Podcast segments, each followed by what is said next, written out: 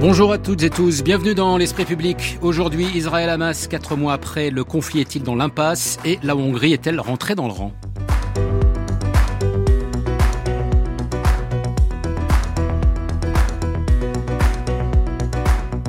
Nos débatteurs ce dimanche, Sylvie Kaufmann, bonjour. Bonjour. Éditorialiste au Monde, votre dernier livre chez Stock, Les aveuglés, comment Berlin et Paris ont laissé la voie libre à la Russie. Bertrand Badi, bonjour. Bonjour. Professeur en relations internationales. Euh, pour une approche subjective des relations internationales, c'est votre dernier ouvrage chez Odile Jacob. Thomas Gomard, bonjour. Bonjour avec Gardette. Directeur de l'IFRI, vous avez publié cette année chez Talendier L'accélération de l'histoire, les nœuds géostratégiques d'un monde hors de contrôle. Et puis Magali Lafourcade, bonjour. Bonjour. Vous êtes magistrate, secrétaire générale de la CNCDH, la Commission nationale consultative des droits de l'homme. Et pour commencer cette émission, je voudrais qu'on revienne à quelques minutes sur la disparition d'une figure du siècle, une conscience républicaine, pour reprendre les mots d'Emmanuel Macron.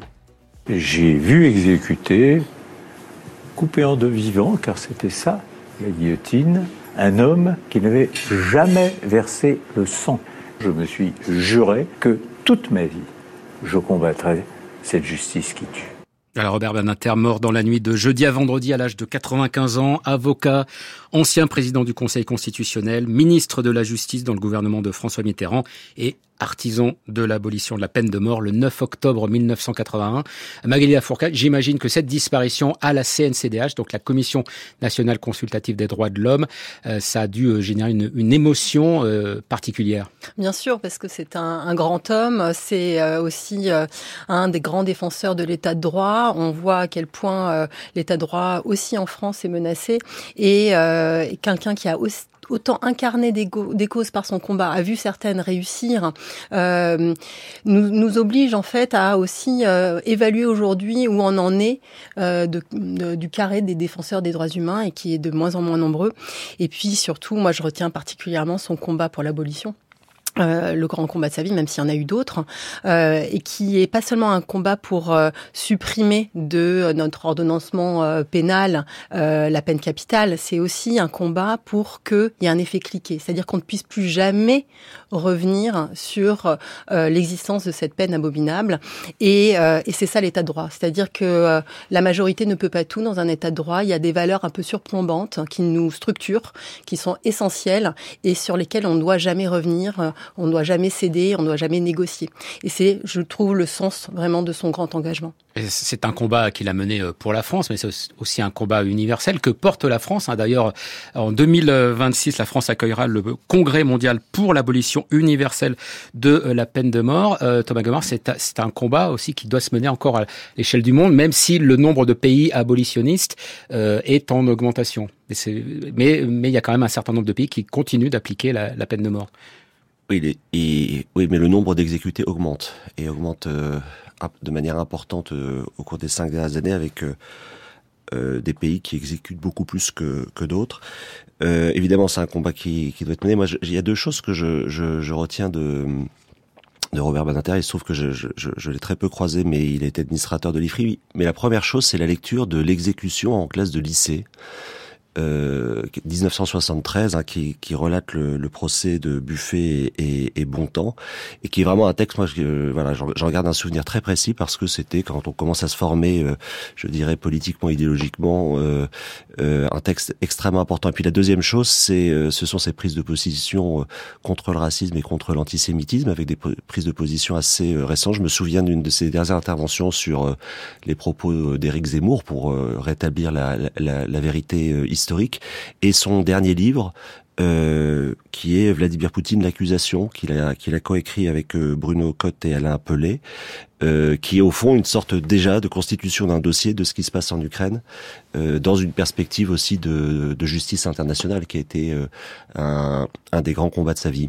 Bertrand Badi, qu'est-ce que vous retenez, vous, de Robert Benater je retiens que c'est un des derniers, et là je rejoins ce que vous disiez tout à l'heure, des grands humanistes, et je voudrais associer euh, son nom à, un autre disparu de la même semaine, qui est Alfred Grosser, qui était mon professeur à Sciences Po, qui m'a appris l'humanisme. Je dois à Alfred, comme à Robert Badinter, de comprendre ce que c'est que les principes humains et qui euh, sont des principes qui doivent structurer l'action, ça se perd cette idée. Et de même, la deuxième chose que je retiendrai euh, de Robert Badinter, c'est que c'était un politique de conviction.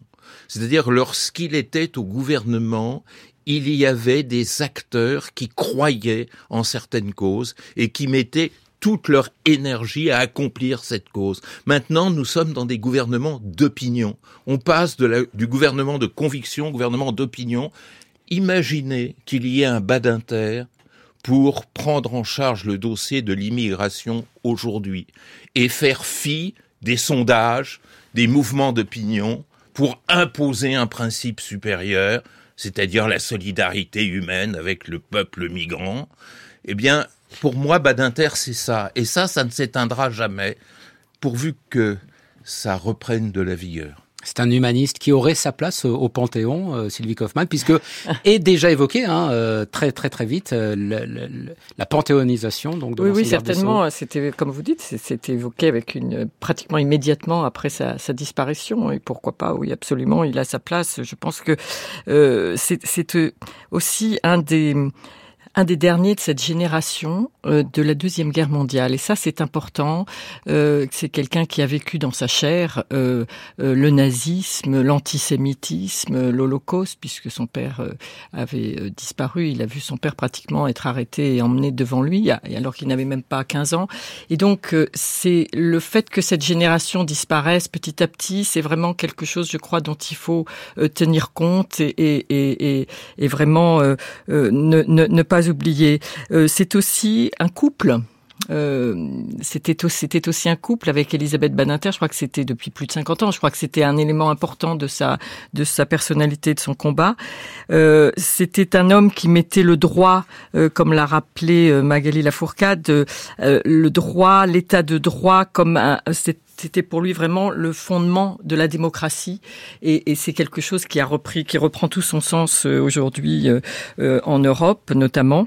Et puis sur la peine capitale, je voudrais juste, vous avez parlé de la de son combat, de l'universalisme, de son combat et moi j'ai vu quand j'étais correspondante aux États-Unis à quel point la, le combat de la France notamment et de l'Europe euh, avait un impact sur les opposants à la peine de mort. Et c'est vrai que euh, dans le monde, le nombre d'exécutions, Thomas a raison, a, a, augmenté, mais aux États-Unis, on a vraiment perçu euh, l'influence du, du, combat européen euh, contre la peine de mort. Je crois, il y avait même un, un, un ambassadeur américain au, en France, Félix Roatin, qui était un, un, ambassadeur nommé par Bill Clinton, qui a dit à la fin de son de son séjour en France, la France m'a fait changer d'avis sur la peine de mort. Et voilà. Et ça, je crois que c'est c'était aussi euh, un élément important de ce qu'il faut retenir euh, de Robert Badinter. C'est son influence sur le combat mondial contre la peine de mort. Ah, vous avez évoqué son attention en toute particulière à l'état de droit. Eh on va justement se rendre dans un pays européen où l'état de droit est particulièrement euh, menacé. Il n'y a aucun problème avec ce qu'on appelle la fatigue ukrainienne. À coup sûr, nous avons maintenant la fatigue d'Orban ici à Bruxelles. Je ne comprends pas, je ne peux pas accepter ce jeu très étrange et très égoïste de Viktor Orban. Et le Premier ministre polonais, c'est lui qu'on vient d'entendre, n'a pas mâché ses mots. Donc la semaine dernière, à l'ouverture du Conseil européen, il n'y a pas de lassitude vis-à-vis de l'Ukraine, mais une lassitude à propos d'Orban, a donc lâché Donald Tusk. Moment de franchise teinté d'exaspération à propos de son homologue hongrois, opposé au déblocage d'une aide de 50 milliards d'euros en faveur de Kiev.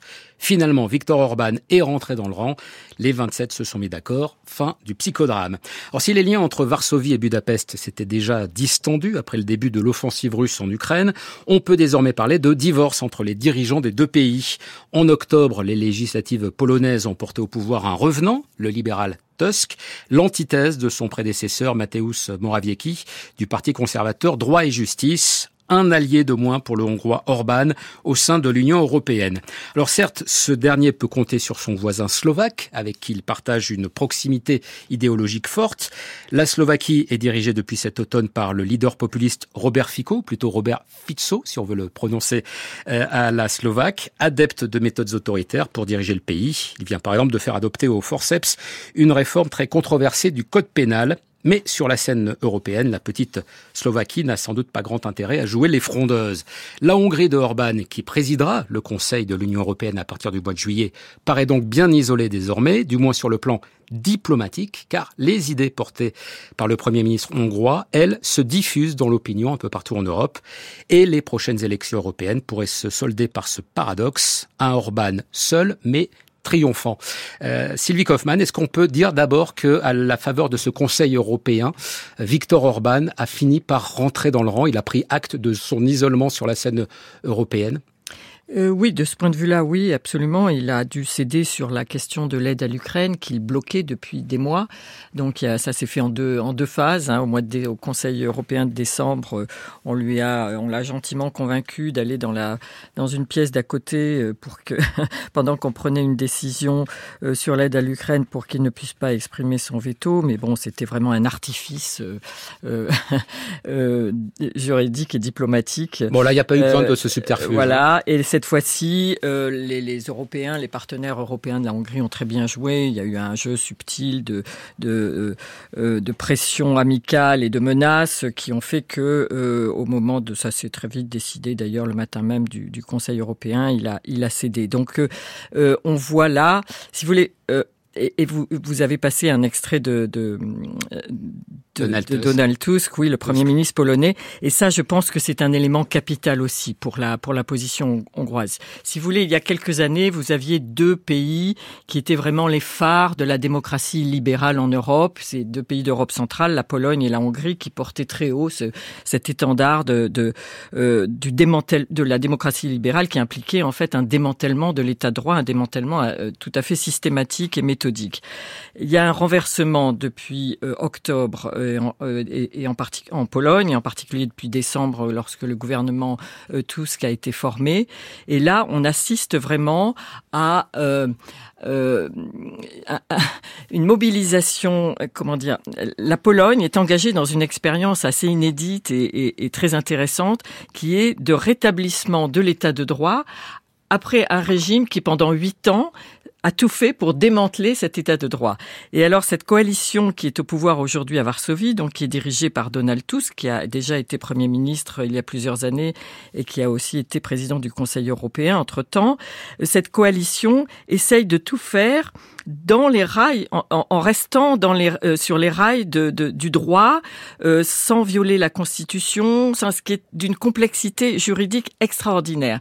Et je trouve ce, cet exemple vraiment passionnant parce que euh, d'autres pays vont y être confrontés, on espère, et c'est, enfin ceux qui, passent par ces expériences populistes.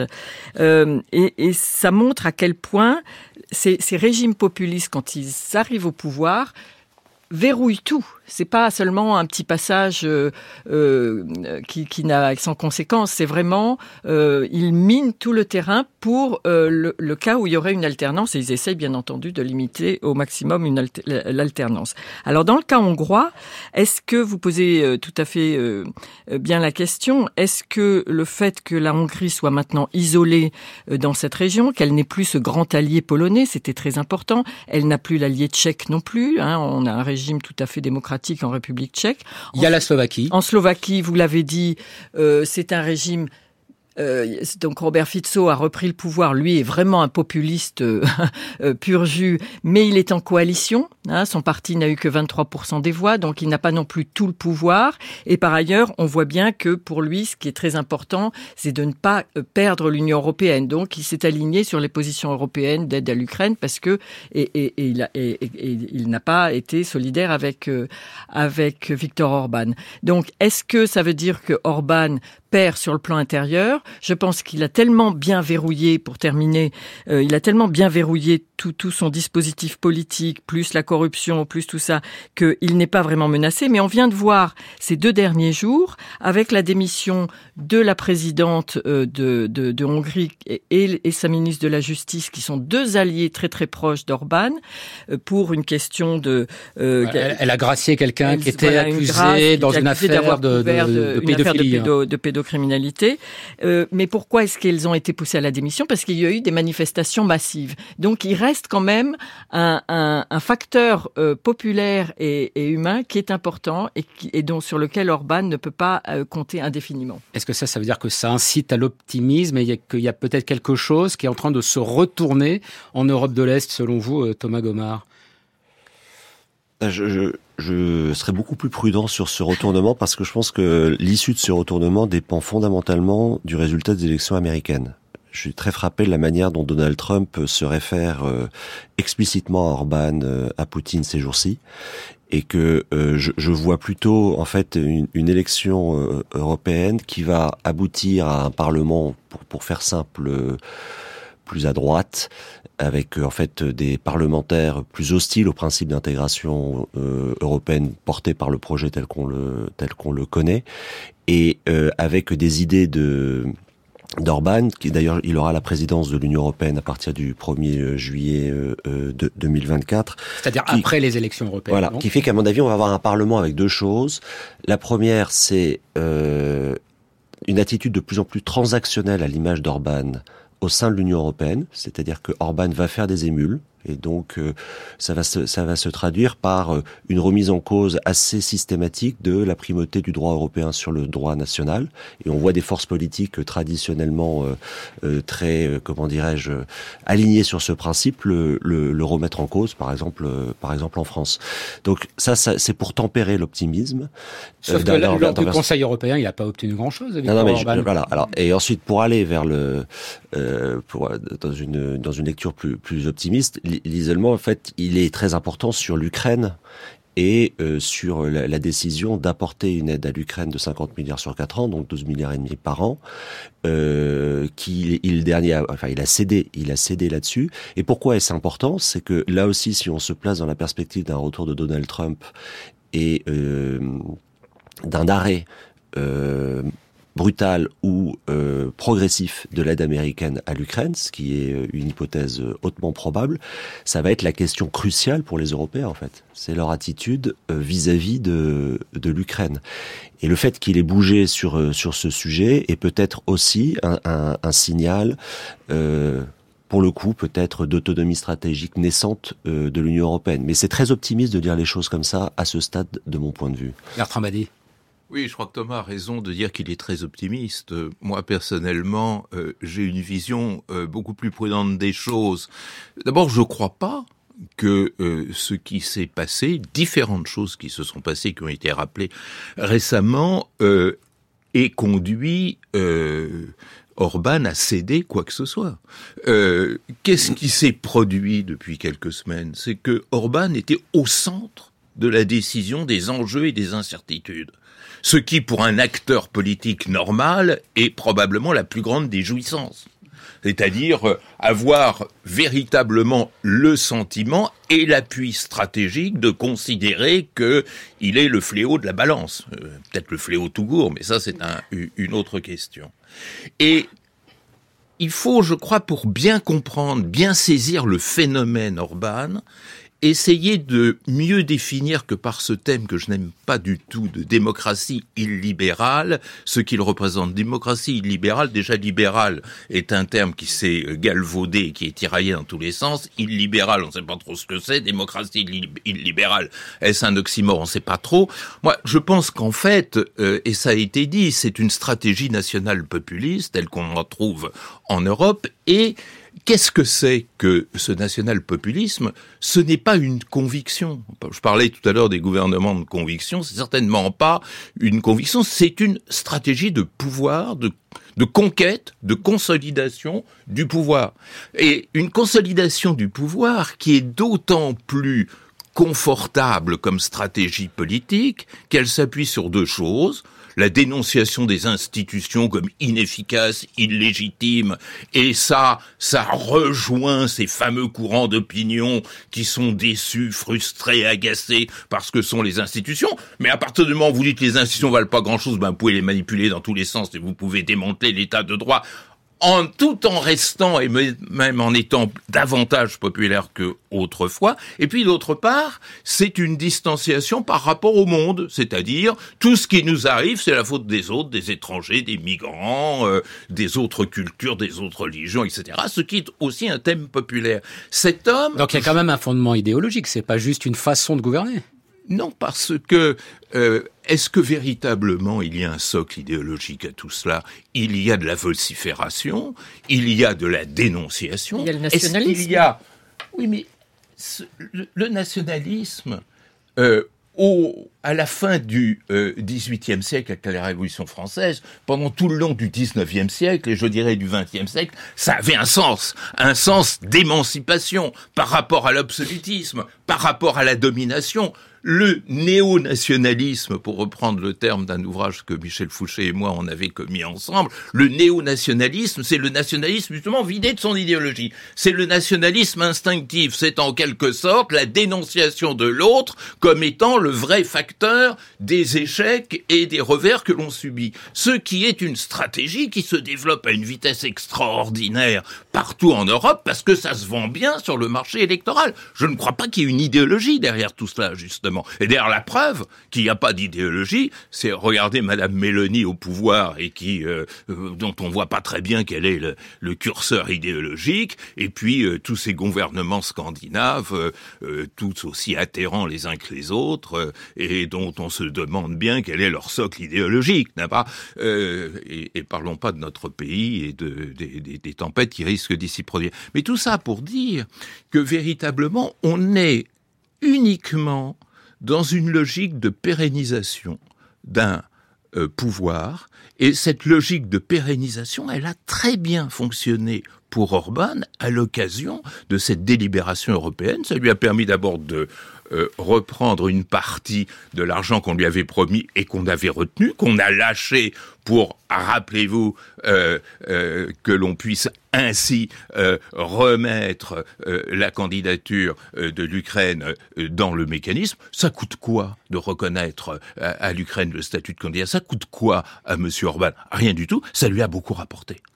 Je voudrais qu'on revienne sur le parallèle qu'a fait Sylvie Kaufmann tout à l'heure, enfin parallèle, l'évocation du cas euh, polonais qui se distingue euh, du cas hongrois, euh, Magali Lafourcade. Donc on entendait au début, hein, c'est Donald Tusk, le premier ministre polonais, de retour donc au pouvoir dans ce dans ce grand pays, avec donc des efforts entrepris pour remettre de l'état de droit là où il avait disparu. On entend quand même souvent, quand on évoque les atteintes à l'état de droit, que lorsqu'il y a des atteintes, c'est presque impossible de revenir en arrière. Est-ce que là, ça n'est pas la preuve que c'est possible et qu'il y a peut-être aussi des parenthèses, alors euh, illibérales ou nationalistes, populistes, pour reprendre plutôt les, les, les termes que préfère Bertrand Badi, euh, que ça, ça peut aussi être euh, dépassé et que des retours en arrière sont, sont, oui, sont possibles de ce point de vue. Moi, je, trouve que hum, le cas polonais euh, ouvre un immense espoir. Moi, je suis très très optimiste. Euh, je, ça montre qu'il n'y a pas de fatalité. Euh, Sylvie Kaufmann l'a très bien expliqué. Un, c'est extrêmement difficile, délicat de pouvoir arriver à remettre euh, euh, euh, ce système avec un état de droit, puisque donc le, régime précédent du PIS avait quand même mis l'apparence de l'état de droit, mais c'était bien sûr totalement fictif. Et donc il y a aussi des difficultés internes, puisqu'on a quand même un président qui a un droit de veto qui vient du PIS et qui n'hésitera pas à en faire, usage. Et pour ça, Donald Tusk devrait avoir une majorité des 3 cinquièmes qu'il n'a pas à la diète. Et puis euh, euh, donc c'est incroyablement difficile mais et c'est totalement inédit mais ça montre que euh, il y a une possibilité qu'une voie est possible et que on voit bien ce mouvement de fond des démocraties libérales du populisme dans les démocraties qui va sur tous les continents pas qu'en Europe. Et on voit bien qu'en fait euh, on peut reprendre les choses en main même si euh, les régimes comme celui d'Orban ont énormément verrouillé mais le PIS l'avait fait aussi tous les segments de la vie la vie publique. Et ce que je ce que je je retiens en fait de ça, c'est que il y a toute une série d'effets euh, qu'on pourrait euh, identifier. Le premier, bien sûr, c'est que ça réhabilite, ça réenchante la mobilisation par les activistes. La victoire de tous, qui a été quand même portée essentiellement par des mobilisations très fortes de la société civile, en particulier les femmes et les jeunes. Donc ça, c'est quand même très porteur d'espoir. Quand on voit d'autres mobilisations, je pense à l'Allemagne vis-à-vis des, des idées de, de l'AFD, c'est quand même très riche. L'autre effet, il concerne plutôt le, le, le, mercato euh, euh, politico-institutionnel européen, c'est-à-dire que le groupe de Visegrad a perdu quand même un, un allié puissant là. Alors je rappelle, le groupe de Visegrad, c'est la Tchéquie, la Slovaquie, la Pologne et la, Hongrie. Groupe qui existait avant l'existence de l'Union européenne. Hein, voilà, mais donc ce, ce, groupe euh, fédérateur essayait de porter une autre ambition avant, pour Pardon, j'ai dit avant l'existence de l'Union européenne, avant l'adhésion de ces pays à l'Union européenne. Pardonnez-moi. Voilà.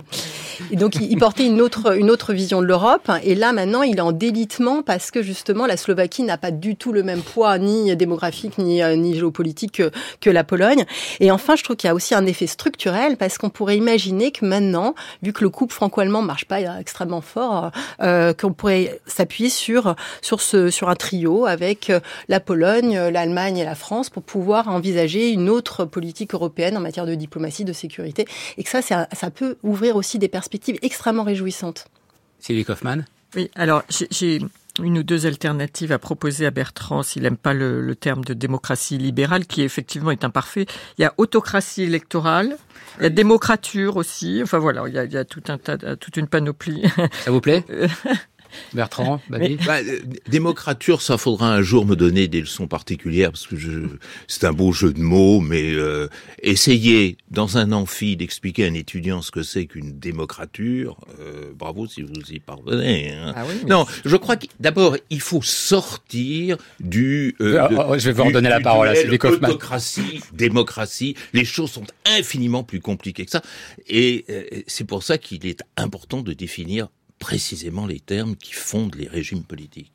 Sylvie Kaufmann. Oui, non, je voulais revenir sur deux, deux, choses qui ont été dites par à la fois par Thomas et par euh, par Bertrand euh, sur le fait que euh, Victor Orban était au centre de l'attention et que c'est ça qu'il voulait. Oui, pour son pour sa consommation intérieure, mais vis-à-vis du reste de l'Europe, il est complètement discrédité maintenant. Je pense qu'il a vraiment un, vrai problème d'influence et d'impact. Son, son, impact a, a, beaucoup diminué.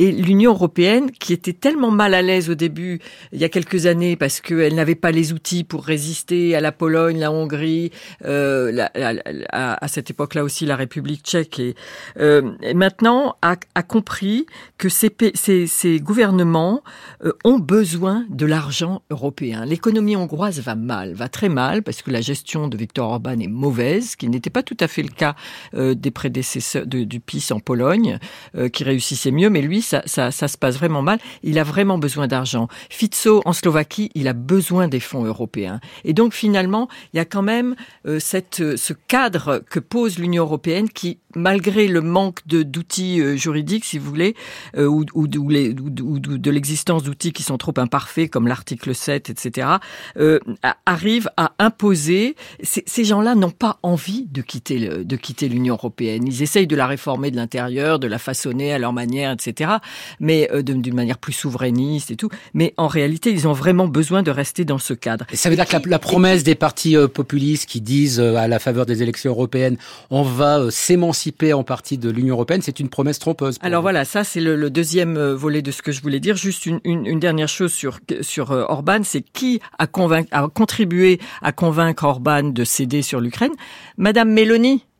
Sa collègue populiste ou nationaliste ou d'extrême droite ou ce qu'on veut. Donc euh, elle aussi, elle joue à fond le jeu européen. Sur euh, euh, ce qui va se passer après, c'est vrai, Thomas, je, je, suis tout à fait d'accord. Il, il, y a la menace Trump et puis il y a surtout la menace des élections européennes où tous les sondages donnent euh, beaucoup d'espoir aux partis d'extrême droite dans, dans, plusieurs pays, y compris le nôtre. Et donc là, on risque d'avoir un, un, équilibre qui sera plus compliqué à gérer au, à, à Bruxelles. Ça, c'est vrai que c'est une c'est une vraie menace. Et on voit à quel point la mobilisation dont parlait euh, Magali euh, euh, joue aussi. Et ce qui se passe en, Allemagne de l'Est, en Allemagne, pardon, y compris en Allemagne de l'Est d'ailleurs, est très important. Cette mobilisation populaire est énorme pour résister à l'AFD. C'est vraiment, je crois, quelque chose sur lequel il faut, à quoi il faut faire très attention. Thomas Gomard. Et deux petites choses en complément sur la l'idéologie en fait d'Orban et le nationalisme en repartant de de la référence historique de, de, Bertrand sur le nationalisme en fait comme libérateur par rapport à, à des systèmes impériaux. En fait, c'est ça, c'est ce, ce nationalisme du 19e, 20e siècle, au fond, de sortir de, de logique impériale, et pour la Hongrie, de, de, de l'Empire austro-hongrois. Ça, ça me semble tout à fait intéressant comme remarque, parce que le paradoxe, c'est qu'en même temps, Orban est en train de présenter l'Union européenne comme la prison des peuples, et euh, se montre extrêmement, euh, comment dirais-je, attentif à ce que disent les, les, les grands empires. C'est l'empire russe, c'est lui qui continue à parler à Vladimir Poutine. C'est le seul dirigeant au sein de l'Union européenne à avoir des contacts directs avec Vladimir Poutine. Euh, l'empire chinois, c'est il accueille des investissements euh, chinois euh, dans le domaine euh, automobile en particulier. Je crois que d'ailleurs des grandes difficultés économiques de la Hongrie sont liées à l'évolution du modèle économique allemand. Et ça, je pense que c'est un, élément très important pour la suite, c'est-à-dire que les, usines de batteries chinoises, elles sont aujourd'hui euh, accueillies euh, en Hongrie. Et puis vis-à-vis des États-Unis, on a une sorte de proximité idéologique de plus en plus euh, mise en avant par Orban avec avec Donald Trump. Et ça, je trouve ça assez fascinant à observer, c'est-à-dire c'est une sorte de malhonnêteté intellectuelle fondamentale d'un pays qui s'est développé par en grande partie par les fonds structurels européens qui présente l'Union européenne comme un système de contraintes insurmontable et qui, dans le même temps, cherche des appuis, non pas au sein de, de l'Union européenne. De ce point de vue-là, la rupture avec la Pologne est effectivement, à mon avis, un, un point très important, mais se montre très révérent euh, par rapport euh, aux trois pays que j'ai précédemment mentionnés. C'est la Hongrie qui va présider le Conseil de l'Union européenne à partir de euh, début juillet. Et pour six mois, est-ce que ça, ça peut changer quelque chose, le fait que ce soit finalement Orban qui soit euh, à la tête de, des, des 27, Bertrand Badi, pour terminer sur ce sujet? Non, en fait, je pense pas, parce que à nouveau, euh, tout cela est en grande partie instrumental. Et euh, Orban sait fort bien le risque qu'il court à s'opposer systématiquement à ce qui est le centre de gravité de l'Europe. Mais je rebondis en même temps, et, et là nous sommes tout à fait d'accord avec Thomas, c'est-à-dire la confirmation que ce néo-nationalisme est une coquille vide, est une stratégie plus qu'une idéologie. Et euh, la remarque juste que vous faites sur euh, euh, la Hongrie, elle s'applique à peu près à tous les mouvements néo-nationalistes en Europe, qui ont tous ces affinités impériales. C'est quand même ceux qui sont plus proches de la Russie aujourd'hui, on pourrait ainsi continuer. C'est une piste à suivre. Alors, pour le reste, euh, et, répondre définitivement à votre question, euh, on a eu une avant-première avec le débat sur l'Ukraine euh, de ce que peut-être une présidence hongroise, c'est-à-dire qu'Orban jouera au maximum de l'instrumentalité que lui offre ce positionnement et ce statut.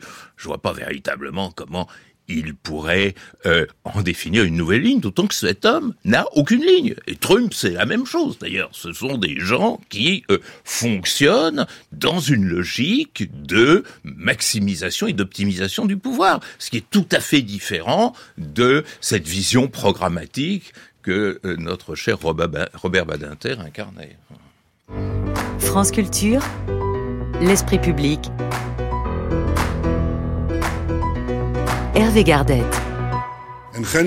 Nous avons demandé à l'armée israélienne de se préparer à opérer à Rafah, dans les deux camps centraux, les derniers bastions du Hamas. Ici aussi, le moment venu, l'armée agira conformément au droit international et permettra à la population de sortir en toute sécurité des zones de combat. Rafah est-elle promise aux martyrs? Les 1 300 000 Palestiniens qui s'y entassent depuis le début de la guerre entre Israël et le Hamas se préparent au pire. La ville du sud de la bande de Gaza est le prochain objectif militaire de Benjamin Netanyahou dans sa volonté d'éradiquer le mouvement islamiste palestinien. Le premier ministre israélien a certes ordonné à l'armée de préparer un plan d'évacuation des civils, mais pour de nombreuses chancelleries et ONG, c'est un nouveau désastre humanitaire qui se prépare. Ces dernières semaines laissaient pourtant l'espoir d'un apaisement. Fin janvier, le ministre israélien de la Défense évoquait euh, la fin prochaine de la phase intensive des opérations militaires dans la bande de Gaza. De son côté, le Hamas publiait son compte-rendu des attaques du 7 octobre, concédant que des erreurs avaient pu avoir lieu avec la mort de civils par accident, ce qui, entre parenthèses, ne manque pas de cynisme, la majorité des 1160 victimes étant des civils, justement. Et surtout, c'est la diplomatie qui était à l'œuvre, avec notamment les États-Unis, le Qatar et l'Égypte, afin d'obtenir un cessez-le-feu et la libération des 130 otages israéliens en échange de prisonniers palestiniens. C'est ce qu'espérait valider le chef de la diplomatie américaine Anthony Blinken lors de son nouveau déplacement en Israël mercredi. Alors est-ce à dire que les efforts diplomatiques ont été vains et que quatre mois après, le conflit est dans l'impasse? Nous allons euh, en discuter. Mais pour commencer, Magali euh, Lafourcade, cette annonce d'une offensive terrestre sur euh, Rafah, c'est la promesse d'une catastrophe humanitaire à coup sûr? Oui, je pense qu'on peut on peut s'accorder sur le fait que ça va pas bien se passer et que euh, vu ce qui s'est passé depuis quatre mois euh, sur le plan humanitaire où euh, l'aide a énormément de mal à, à arriver, euh, on, on, peut être très très inquiet de la situation des civils sur place. Et surtout ça renvoie quand même à un, un événement extrêmement majeur qui, je trouve, a pas tout à fait eu la place qu'ils méritaient dans le, dans le, traitement médiatique, qui sont euh, qui, qui relèvent donc des, des, ordonnances de la Cour internationale de, de justice du 26 janvier dernier. Euh, cette euh, cette Cour internationale de justice ne s'est pas prononcée sur le fond de ce qu'on lui demandait, à savoir si euh, Israël commettait un génocide ou pas. En revanche, elle a pris des ordonnances qui sont juridiquement contraignantes, parmi lesquelles il faut assurer une aide humanitaire d'urgence. Donc elle, elle, elle évoque le risque d'un génocide, mais elle ne dit pas qu'il y a génocide. Alors, c'est très intéressant d'examiner dans le détail. Euh, D'abord, euh, elle, elle considère que le cadre juridique pertinent est bien celui de la Convention de lutte et de prévention euh, contre le génocide. Elle fait des Palestiniens un groupe national protégé au sens de la Convention.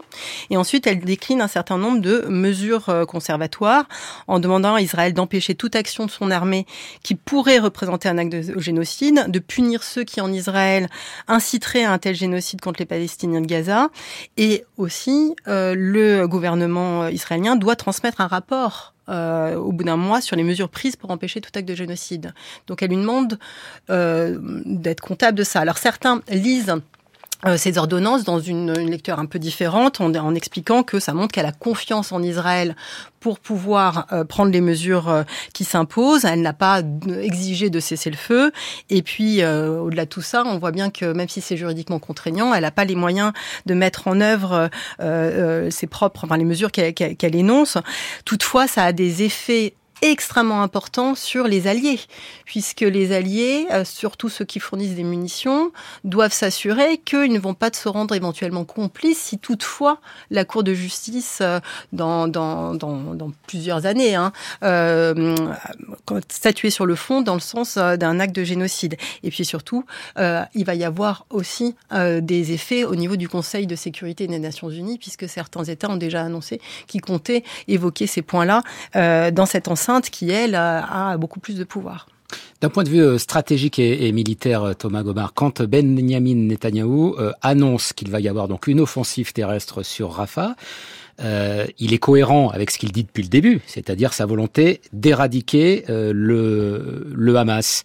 Est-ce que vous considérez que il y a une forme de logique, en tout cas, dans cette façon de, de, de, de penser cette opération euh, militaire, euh, ou bien est-ce que Netanyahou finalement joue un peu sa, sa, survie politique en continuant justement dans cette voie, alors qu'il paraît, il semble assez contesté quand même aujourd'hui en, en Israël?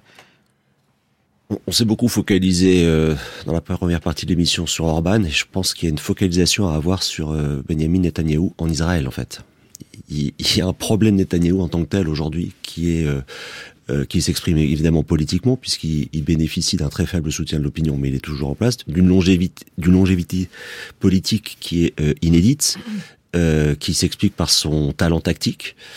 Euh, et puis effectivement par euh, sa décision jusqu'au boutiste des, objectifs maximalistes qui n'étaient pas forcément partagés, même pas du tout partagés par une partie de euh, des forces armées israéliennes qui ont pour conséquence une férocité de la réponse au fond de volonté de destruction du Hamas euh, sans tenir compte des dommages euh, civils collatéraux, et euh, une volonté de pousser l'avantage, c'est-à-dire d'annoncer euh, euh, bah, la, prise de, de Rafah avec un, un, corridor humanitaire également annoncé, mais enfin qui laisse assez assez songeur sur le sort qui sera réservé aux, aux, civils palestiniens.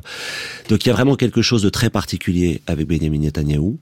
Euh, il fait le choix, à mon avis, de sa survie politique, espérant probablement que euh, l'éradication du Hamas qu'il souhaite euh, obtenir lui permettent de revenir ou d'être, d'avoir un jugement sur son action générale peut-être moins sévère que ce qu'il aurait été juste après le, le 7 octobre. Je pense que c'est un calcul évidemment très risqué et qui montre là aussi ce que produit une trop forte personnalisation du pouvoir, y compris dans un dans un dans un système démocratique avec des des contre-pouvoirs qui ont été en partie euh, annihilés par Netanyahou, comme on le sait. Dernier point, ce qui est quand même frappant à observer, c'est euh, l'isolement en fait euh, diplomatique, médiatique aujourd'hui d'Israël. Euh, le droit à la légitime défense d'Israël a été reconnu par un certain nombre de pays, en particulier les États-Unis, le Royaume-Uni, la France, l'Allemagne et, l'Italie. Mais la manière de faire sur le plan militaire depuis quatre mois, la situation désespérée sur le plan humanitaire en Palestine, aboutit à un, à un isolement diplomatique qui est même exprimé aux États-Unis par Blinken, le département d'État. Au fond, le soutien aujourd'hui euh, à Israël sur le plan diplomatique ne tient que par les États-Unis, un peu comme euh, sur l'Ukraine, le soutien euh, à, à, la Russie tient par la Chine. C'est assez assez frappant à, à, observer. Et encore une fois, je pense qu'il n'y a pas de possibilité de voir une, une autre étape politique tant que Benjamin Netanyahu sera au pouvoir. Bertrand Badi. Oui, D'abord, je crois qu'il faut partir, je rejoins ce qui a été dit, hein, d'une conviction et en même temps d'une stratégie qui est celle de Benjamin Netanyahu, considérant que l'usage de la force peut tout régler. Euh, or, ça, c'est une façon de n'avoir rien compris à l'histoire des conflits depuis 1945.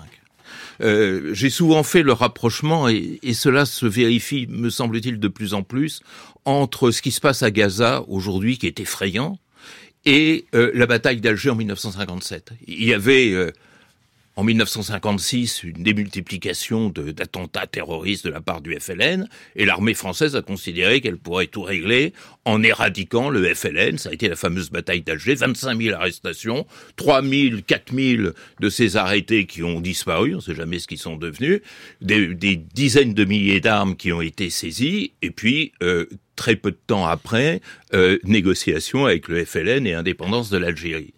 Et c'est là peut-être le principal échec de cette cécité, de cette incompréhension de son, que sont ces conflits que l'on dit asymétriques, ou en tous les cas où s'oppose un État et une sorte, je dirais, de, de frustration sociale profonde.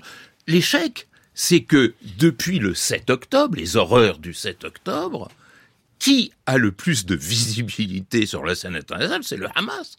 Le Hamas que l'on voulait éradiquer est plus que jamais l'interlocuteur que tout le monde va chercher. J'ai entendu même Anthony Blinken rapporter euh, certains propos du Hamas quant à la possibilité d'un cessez-le-feu. Exactement comme en 1957 avec la bataille d'Alger, c'est celle-ci qui a donné au FLN sa respectabilité internationale. Et donc euh, nous sommes là face à quelque chose de totalement incohérent qui euh, relève d'un monde qui, qui, n'existe plus, euh, c'est-à-dire euh, celui où le rapport de force peut tout décider et tout régler. Reste le problème, parce que c'est ça le fond du problème, et je suis à nouveau d'accord avec Thomas là-dessus, isolement ou pas isolement. Parce que les choses changeront si il y a véritablement un isolement de l'Israël Netanyahou, c'est-à-dire si véritablement il y a une pression internationale consensuelle. Moi, je suis pas si sûr. Je suis certain, et ça c'est un paramètre absolument fondamental, qu'il y a une évolution des sociétés, des opinions publiques, y compris aux États-Unis. C'est intéressant à étudier. Ça c'est certain. Euh, euh, euh, les Palestiniens ont gagné la bataille de l'opinion internationale. Mais sur le plan de la diplomatie, Écoutez, on en est à quoi? 20 000, 25 000, 30 000, 35 000 morts, 290 000 logements qui ont disparu, une catastrophe humanitaire absolument invraisemblable, des enfants qu'on opère par terre sans anesthésie, enfin, etc. Je, je, je passe. Le levier, il, est où, il est aux États-Unis, le levier? Le principal levier est aux États-Unis. Il y a quand même une contradiction incroyable dans la parole états-unienne qui, encore hier, condamnait ce cette attaque programmée sur Rafah, alors qu'on sait que si les États-Unis cessent de euh, euh, servir des munitions à Israël, en trois jours, Israël sera obligé d'arrêter. C'est-à-dire, le véritable auteur de ce massacre gazaoui, c'est quand même les États-Unis. Il faut dire les choses telles qu'elles sont. Mais il faut avoir le courage d'admettre que sans cette aide militaire américaine, jamais ceci n'aurait été possible. Donc, parler d'isolement, regardez également cette la diplomatie de l'indifférence. Est-ce que vous croyez que dans n'importe quel autre pays du monde, 30 000 morts auraient conduit à une telle passivité diplomatique? Non, je ne crois pas. C'est pour ça que, décidément, je pense qu'un mort ne vaut pas un autre mort. Le principal auteur, euh, ce sont les États-Unis. Venez-vous de dire, euh, Bertrand Badi, j'ai vu euh, une réaction du côté de Sylvie Kaufmann. Oui, c'est un raccourci assez saisissant, je dois dire. Mais pourquoi est-ce que les États-Unis continuent, entre autres, à fournir des armes? C'est vrai que Israël serait, serait obligé de s'arrêter sans les armes américaines. Ça, c'est vrai. Pourquoi est-ce que les États-Unis continuent à fournir des armes? C'est aussi parce qu'ils ont peur. Ils ne veulent pas laisser la voie libre à l'Iran et à une riposte dans cette région. Donc, il y a aussi ce paramètre à prendre en, en compte moi, ce qui me frappe beaucoup, c'est quand même à la fois cette impuissance de la diplomatie américaine, je parle même pas de la diplomatie européenne, euh, mais puisque c'est le, levier le plus important, les États-Unis, et, l'évolution qu'on constate aux États-Unis euh, en même temps. Si vous, si on se remet dans le temps long, euh, depuis 1967, où vraiment Israël était pour les États-Unis, l'image d'Israël, c'était vraiment David contre Goliath, et puis après pendant tout le reste de la guerre froide, c'était l'Union soviétique soutenait les pays arabes et euh, euh, et les États-Unis soutenaient Israël. Ensuite, il y a eu euh, ces, efforts de, après la, fin de la guerre froide, ces efforts de d'essayer d'arriver à la paix avec les cycles de négociation, la, conférence de Madrid, les accords d'Oslo, les, accords de Camp David, où les États-Unis étaient, étaient vraiment à la manœuvre. Et puis après, il y a eu la période Trump avec cette idée de normalisation arabo-israélienne où on a complètement effacé la question palestinienne. Et puis maintenant, on voit les Américains qui sont obligés de revenir dans le jeu diplomatique. Et, on peut dire que Tony Blinken mouille sa chemise. Il en est à sa cinquième, euh, à sa cinquième tournée, je crois, depuis, le 7 octobre.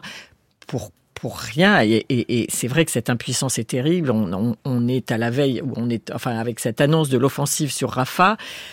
Euh, Blinken qui dit c'est une très mauvaise idée, Biden qui dit c'est vraiment excessif, la réaction euh, israélienne est excessive, donc vraiment qui hausse le ton, euh, mais en même temps qui continue, qui continue à livrer des armes. Donc ça c'est vraiment et, et cette, cette opinion publique américaine qui est en train d'évoluer et notamment l'opinion démocrate. C'est ça qui est vraiment intéressant, c'est que euh, Biden, qui lui est vraiment euh, un président pro-israélien, un, un, de ses, enfin dans, la grande tradition, euh, se rend compte qu'il est en train de perdre sa base démocrate, en particulier parmi les jeunes qui se retournent contre contre Israël et qui sont effarés par ce qui se passe, par les, le nombre de victimes et le traitement de, de la population gazaoui. donc c'est aussi un facteur là qui intervient et, qui, qui va forcément jouer. Alors il y a, il y a la pression internationale qui doit jouer, bien sûr, mais il y a aussi euh, ce qui se passe à l'intérieur d'Israël. Euh, et là, je dois dire que euh, c'est vrai que Netanyahou joue, pour, joue, joue sa survie politique, mais si, si Netanyahou disparaît politiquement, là, il y a l'espoir d'une solution, je pense, et la solution des deux États. Mais là où est-ce est qu'on en est proche, je crois pas. Petite réaction de Bertrand Badi, ensuite on réécoutera et Magali Lafourcade et Thomas Gomard. Oui, en fait, si on n'est pas en, désaccord. Hein, euh, simplement, oui, non, simplement. Oh, c'est pas grave d'être en désaccord, hein, par ailleurs.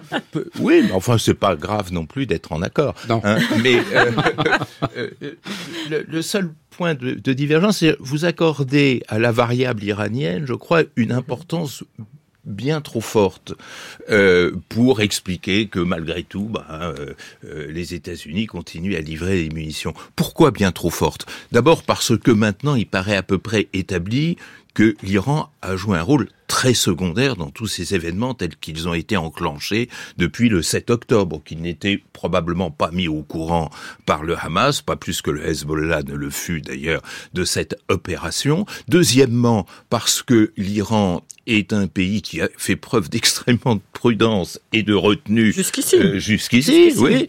Et oui, mais alors, troisièmement, parce que l'Iran n'a absolument pas intérêt à ce que ce conflit dégénère.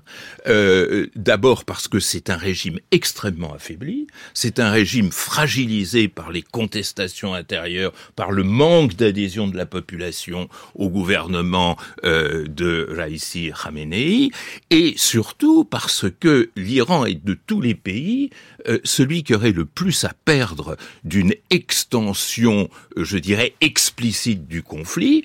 Euh, beaucoup en Israël et aux États-Unis rêvant que l'extension de la guerre donne le moyen de détruire les installations nucléaires iraniennes sur le sol de l'Iran. Donc, euh, je, crois que de ce point de vue-là, cette variable n'est pas la bonne. Je crois que simplement, il est très difficile pour un président des États-Unis, quel qu'il soit, de dire, bah non, on arrête de livrer des armes à Israël. C'est euh, ce qui tient à ce que j'appelle la rigidité des politiques étrangères. On ne change pas de politique étrangère comme ça d'un jour à l'autre. Sur cette variable iranienne, est-ce que ça peut faire aussi peut-être de l'Iran un acteur euh, incontournable pour euh, tenter d'avancer, de sortir de cette impasse euh, au Proche-Orient, Thomas Gomard Bon, moi je, vais reprendre la formule de Bertrand sur la diplomatie de l'indifférence en, en disant qu'à mon sens, elle s'explique surtout par l'inefficience onusienne. C'est ça aussi qui est très frappant dans la situation, dans la situation actuelle.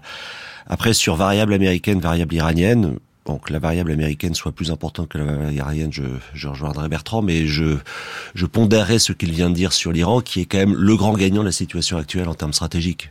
C'est-à-dire que depuis le, le 7 octobre, euh, on a un Iran qui soutient historiquement euh, le terrorisme militarisé euh, et du Hamas et, et, du, et, du, Hezbollah, qui interrompt le rapprochement et la normalisation euh, des relations entre euh, Israël et l'Arabie saoudite euh, qui devient le héros de la cause palestinienne dont s'étaient détournés les monarchies arabes et un certain nombre de, de, de pays arabes, et qui est en train euh, d'opérer euh, quelque chose d'assez frappant, c'est de montrer euh, aux pays qui ont sanctionné l'Iran, en particulier les pays européens, leur vulnérabilité euh, maritime euh, en soutenant les outils en mer Rouge. Je pense que c'est un sujet absolument crucial, ce qui est en train de se passer. D'ailleurs, très intéressant de voir les pays qui se sont abstenus euh, pour la résolution voulant en fait empêcher les outils de continuer leurs actions. Il y a quatre pays qui se sont abstenus pour cette résolution la Chine, la Russie, le Mozambique et l'Algérie. Je, je, je, le signale au, au, au, passage. Et enfin, un pays qui effectivement multiplie les exécutions capitales pour faire écho au début de notre conversation, euh, tout en accélérant son programme nucléaire. Donc moi, la question que je, je, je me pose, c'est effectivement un pays, un, un, régime qui semble affaibli, euh, qui a des succès euh, stratégiques et euh, quelle serait la situation avec euh, un Iran aujourd'hui nucléaire? Ça me conduit à plutôt à pondérer en fait le, la, comment dirais-je la, la, diminution du, du, du facteur iranien à laquelle nous invitait euh, Bertrand? Sur à condition, euh... pardon, juste allez-y. Une fois, à condition que ça ne dégénère pas. Vous avez tout à fait raison. Euh, L'Iran gagne à condition que ça ne dégénère pas en conflit. Il y a des facteurs militaires, il y a des facteurs diplomatiques, et puis il y a le droit. Vous êtes juriste, Magali Lafourcade. Alors vous avez commencé votre intervention sur ce sujet en évoquant la décision de la Cour internationale de justice, mais on a quand même l'impression que quatre mois après, le droit international humanitaire paraît totalement incapable de peser dans ce dans ce conflit. Oui, et ça c'est gravissime parce que le, droit international humanitaire c'est pas de la charité, hein, c'est un corpus juridique contraignant et tous les États s'engagent non seulement à le respecter, mais à le faire respecter. C'est-à-dire qu'il y a une responsabilité aussi de la France qui d'ailleurs euh, s'inquiète de ça, hein, qui veut euh, qui veut être active là-dessus pour pouvoir montrer que euh, elle se met en, en, phase avec ses obligations. Donc le droit international humanitaire règle le in bello, c'est-à-dire la conduite des hostilités. Mais là, là, on voit quand même commencer à être évoqué le Youssad Belloum et surtout la sortie euh, avec un cessez-le-feu et des, des projets de plan de paix qui commencent à s'élaborer dans certains, certains, dans certaines diplomaties. Euh, on voit bien que pour Netanyahou, il parle de victoire totale et pour lui, c'est euh, en, gros pas de cessez-le-feu tant qu'on n'a pas anéanti le Hamas et le retour euh, des otages. Dans la société euh, israélienne, on voit bien que cette question est extrêmement difficile parce que beaucoup se disent qu'en fait, ce sont deux objectifs contradictoires que détruire le Hamas, bombarder à l'aveugle, c'est aussi risquer de tuer euh, les otages. D'ailleurs, on sait que sur les 132, il y en aurait 29 qui sont morts et on ne sait pas euh, dans quelles conditions ils ont été euh, tués. Et puis, il y a aussi le coût économique de la guerre qui devient extrêmement lourd pour, pour la société. Un certain nombre de scandales. Récemment, il y a eu un scandale sur le fait que le risque imminent d'une attaque avait été transmis, en fait, à, Netanyahou et donc sa crédibilité est fortement atteinte. Euh, il y aura sûrement une commission d'enquête euh, euh, parce que c'est un État démocratique hein, et, il sera sûrement invité à quitter le pouvoir et des élections anticipées auront lieu. Mais lui, il dit que ça, ce sera que après la fin de la guerre. Donc ça peut inciter à ce que ça se poursuive et qu'on ait un enlisement.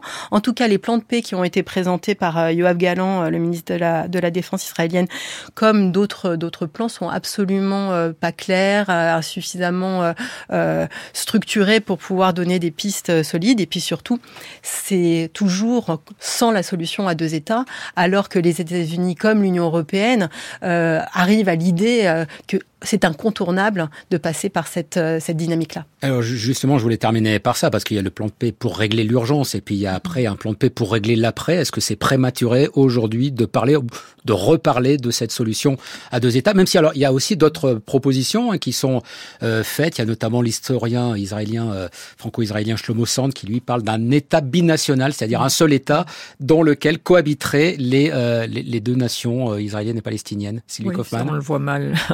voit mal à ce, au stade d'aujourd'hui comment est-ce que ça peut être viable. Je crois que la, la solution des deux États a vraiment euh, refait, euh, refait son chemin, mais, mais il faut.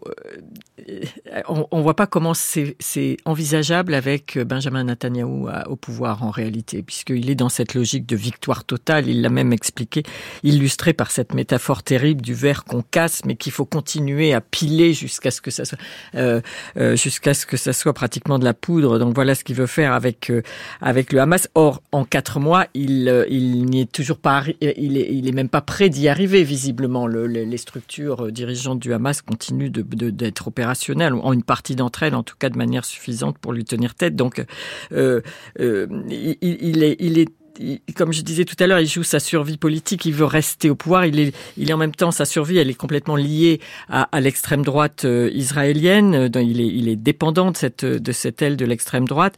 Et probablement, à nouveau, on revient sur Donald Trump. Il essaye de tenir jusqu'à euh, une éventuelle élection de Donald Trump, qui est son, son allié probablement le plus sûr. Ça risque euh, d'être long quand même, parce que l'élection présidentielle américaine, c'est novembre. Absolument, absolument. Donc là, on est dans une période où je, je vois pas trop peut-être que Bertrand a une solution. eh ben, c'est à vous que revient l'honneur de conclure cette émission, Bertrand Badi. Merci pour cet honneur. Euh, c'est quand même très paradoxal. Ce conflit vieux de 75 ans est un des rares conflits dont on connaît à l'avance la seule solution possible.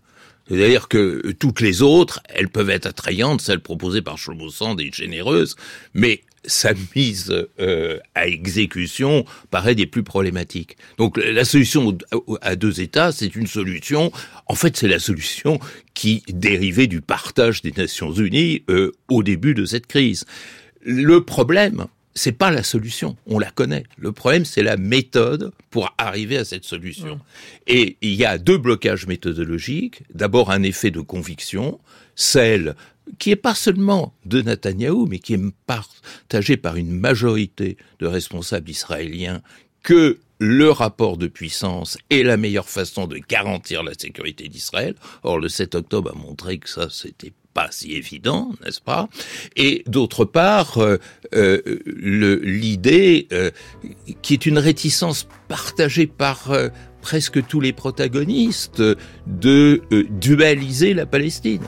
Et euh, donc, euh, il va falloir trouver les arguments de conviction pour euh, dépasser cela, sinon on ira de massacre à massacre et de pire en pire. Bien, merci à tous les quatre d'avoir mené cette discussion. Bertrand Badi, Sylvie Kaufmann, Magali Fourcade et Thomas Gomard. Discussion que vous pourrez très vite retrouver sur notre site franceculture.fr. Merci à Anne-Claire Bazin qui a préparé cette émission, à Luc Jean Reynaud qui l'a réalisé à la prise de son aujourd'hui. Il y avait Florent Bujon.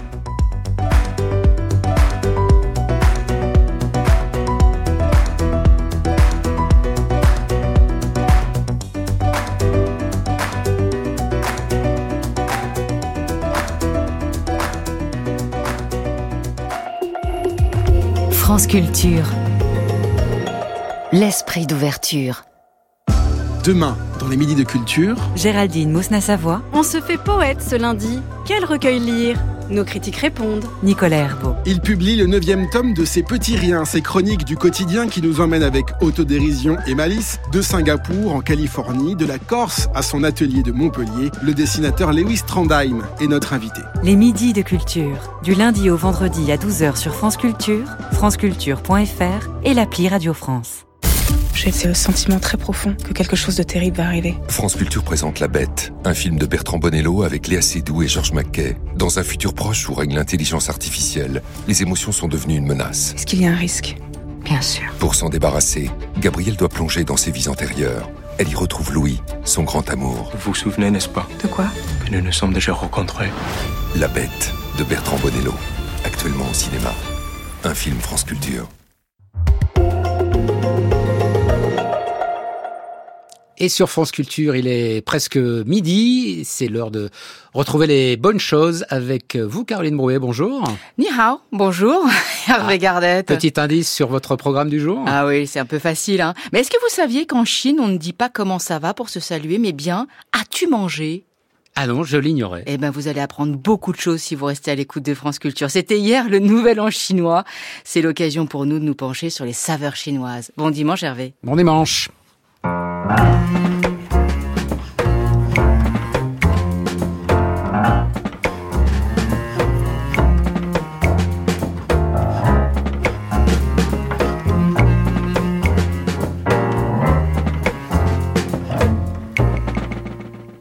Bienvenue dans Les Bonnes Choses, l'émission gourmande de France Culture qui marie saveurs et savoirs, qui active papilles et ménages autour d'un fait culturel majeur, l'alimentation.